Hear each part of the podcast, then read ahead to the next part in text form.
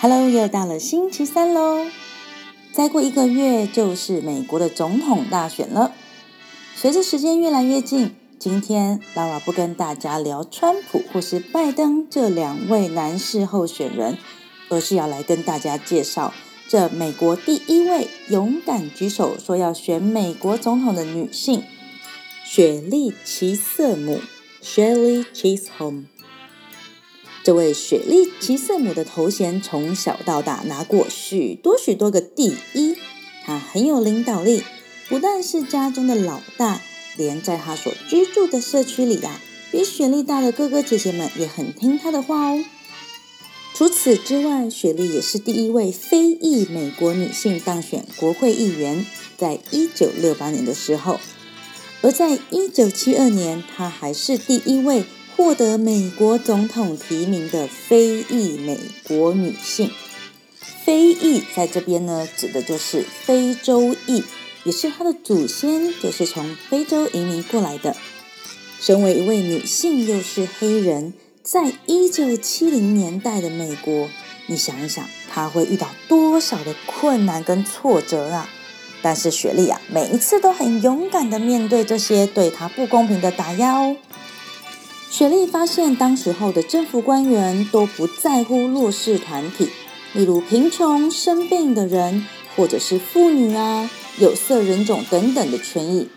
于是，他就大声疾呼，甚至他要求要立法保护这些弱势族群的权益。雪莉非常关心黑人、儿童和其他少数族裔的权利。在加入政治行列前，他曾经啊还是一名作家跟教育工作者哦。一九六四年步入政坛之后，他首先被选为纽约州的议会议员，之后进入了美国的国会。他还是全国妇女组织的成员，帮助组建了国会黑人同盟，为妇女、儿童和黑人争取权益。不过，他这么的积极主动的态度，让那些男生的政治人员呐、非常不喜欢他，常会嘲弄雪莉。但是雪莉认为，我们应该要做我们认为对的事情，而不是只做那些简单大家都喜欢的事情哦。雪莉说：“光是站在场外说风凉话或是唉声叹气啊，是不会有改变的。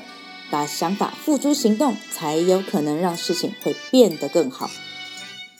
在一九七二年的时候，她试图成为美国民主党的总统候选人。参加了争取总统提名人的竞选，